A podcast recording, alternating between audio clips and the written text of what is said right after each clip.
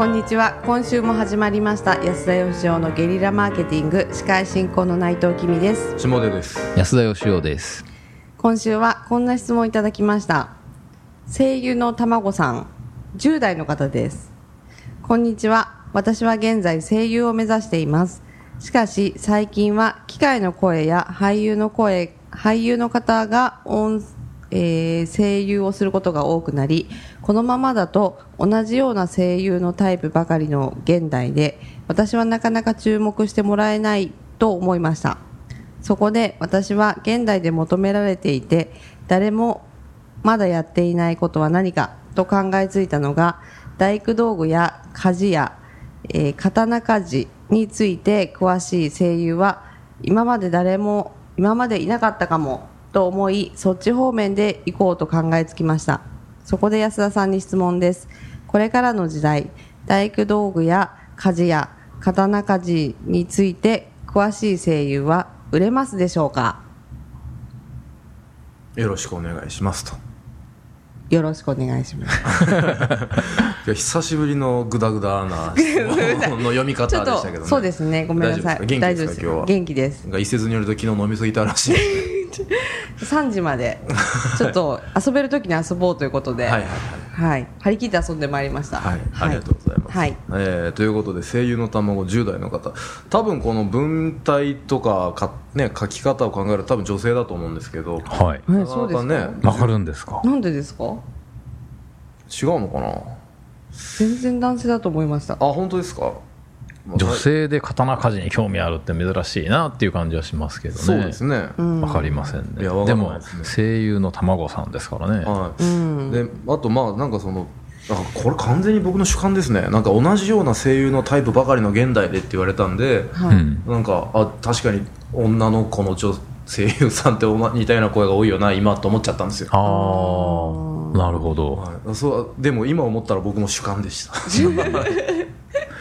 確かに最近ねあの人工音声とか僕らも人工音声使って作品作りますけど、うん。あと本業が声優じゃない俳優さんが声優になっちゃったりとかで、マーケットがこう取られていっちゃってんですかね、そうみたいですね、うん。逆にね一時期10年ぐらい前ってアイドル声優って生まれてはい。声優が歌手になってね、うん。あーりましたね。確かに。はい、アイドルになってみたいな道もありましたけど、うん。まあ、なんかお互い領域が境目が薄くなってるんですかね、うん。そうかもしれませんね、もうなんか本当に普通のビジネスでもねなんかクリーニング屋で自転車売ったりする時代なんで、もう何屋さんっていうところのカテゴリーよりは誰のためのお店なのかっていうところが大事なんで、まあ、まさに声優さんも俳優さんもねその好きな人のファンが望めば別に何やってもいいわけですからね、でもでもやっぱ10代の人って面白いこと考えますね。ですね。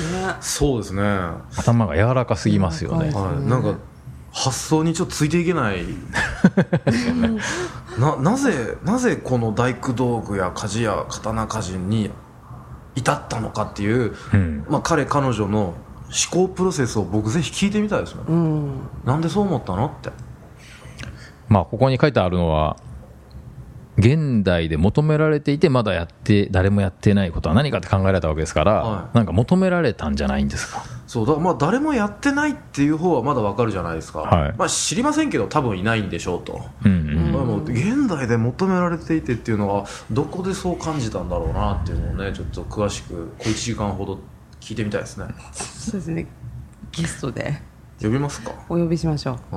うんでもね、あのー職業柄、どうなんでしょう、大工道具とか鍛冶屋に詳しいかどうかってね、例えばあのコナンの声優するときには、発揮しようがないような気もするんですけど、わからないですよわからないですよね。はい。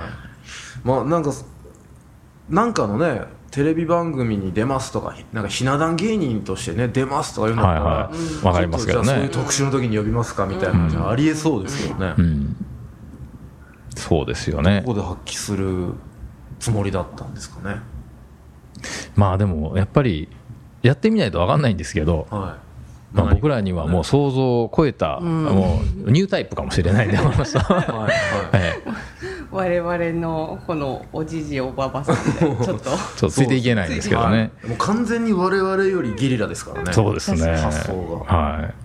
だけど、やっぱり、売れると思いますかって言われるとやっぱなかなか売れるイメージは湧かなくってですね、なんかやっぱ特にね声優さんってなんか何かのきっかけがあってなんかのこう役をもらってそれでブレイクするとかもともと俳優だった人が声優になるとかもそうじゃないですか、なんかの役やってみたらすごいハマってファンが増えてみたいな、そういうチャンスがまずないとすごく難しいじゃないですか。はい。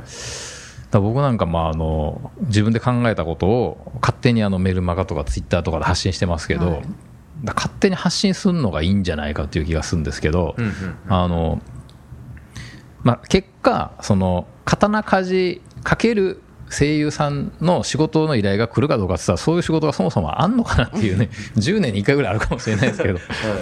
だけどそのなんか大工道具とか鍛冶屋とか刀鍛冶について何かを語るっていう番組を勝手に自分で作ってうんその自分の声のファンを増やすっていうのはありなのかなっていう。そうですね、はい。確かにあの10代の方でね、ボートキャストを我々に質問くれるのはちょっと珍しいなと思いましたが、多はい。分声のお仕事を目指してるからね、こういう声のなるほどなるほど。番組聞いておられるんだと思うので、ん。今度は聞くんじゃなくて、じご自分でね、番組持つ方やってみるってのは面白いですよね、そうですね。うん。そこでファンがつくかもしれないし、そうですよね。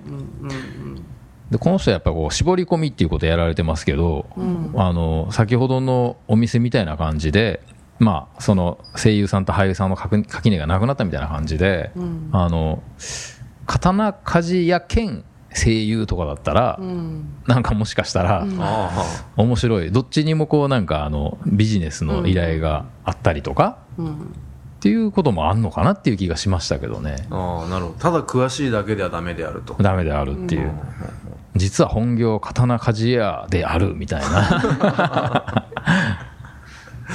ああなるほどね。うん、そうなると時代劇とか時代アニメみたいなものの依頼は来たりするんですかね？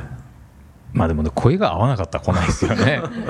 でもあのその声優さんってね言ったらあのまあもちろん話す技術とかテクニックあると思うんですけど喋ってんの日本語じゃないですか、そういう意味ではコピーライターと似てると思うんですけど、ああ言ったらこうね誰でも日本語やから書けるわけじゃないですか、はい。でもそれ金もらって書くのにあの安い金額しかもらえない人と一行でやっぱこうすっごいお金もらえる人ってやっぱりいるわけで、声優さんもやっぱりそうじゃないですか、はいはいはい。その違いってやっぱりこうちょっと近しいもんがあると思うんですけどどうなんですか？文章でいくとえっとですね、それで言うと例えばあの小説家とか作家さんとかも日本語うまいじゃないですか、はいはい。僕らみたいな広告分泌業とはやっぱり違うなと思っていて、はい。何かというと僕らは個性を消すのが仕事なんですね、は僕の個性出しちゃいけないんでなるほど。小説とかはその作家さんの個性を読みたいわけじゃないですか,、いなるほど。えっと、本当にその人の個性出そうと思ったら圧倒的に僕ら負けますけど、うん。クライアントさんの個性を紹介するために自分の個性を消す技術は僕の方があると思うんですよ。なるほど。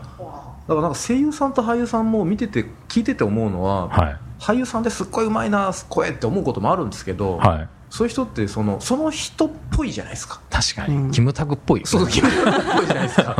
でも本当に一流の声優さんって、はい。キャラクターに合わせて演じ分けがすごいっていうか。確かに。この前同じ人がやってたんだみたいな、ね、みたいなのありますよね。ありますあります。そういうのはやっぱり、あ本職の声優さんだなとなるほど。思いますよ、なるほど。じゃあまずそのどっちを目指すかをこの人考えないといけないってことですかね。そうですね。やっぱ同じような声優のタイプばかりっていう時点でその業界違うだろうと思うわけですよ。なるほど。やっぱりいろんな声のタイプを演じ分けられる声優さんが本当にすごいなと僕らなんか聞いてて思うので、なるほど。そういう道もあるとは思うんですけどね。じゃあ逆に刀鍛冶屋に絞り込まん方がいいと。もう声優オブ声優になるという道もまああると思うので。王道がね。王道は王道で、でも確かにあのもうなん。かマーケットないぞみたいなところでひたすらそれをやることによって例えばモノマネとかもねブームになりましたけどあの一国堂さんのねあれなんでしたっけ？あの腹話術。とかもですね。まあこれで食っていけるのかみたいなもんでもあそこまで極めたら世界中でねエンターテイナーとしてこう認められるわけで。確かにそうですね。なまだ10代なんであの今ゲリラに行かなくてもいいかなっていう感じはしますよね。そうですね。もう少しその本業である声優としての軸を固める時期なのかもしれない。はということを踏まえながらちょっと選択肢を幅広くい、はい。見極めていっていただければと。いうところで今週の回答とさせていただければと思います、えー皆さん今日もありがとうございました。ありがとうございました。ありがとうございました。増田義雄への講演依頼とブランディングのご相談は、ブランドファーマーズインクのホームページよりご連絡ください。また、番組では、ポッドキャスト番組を作りたい方を募集しています。ご興味のある方は、podcastproduce.com よりお問い合わせください。よろしくお願いします。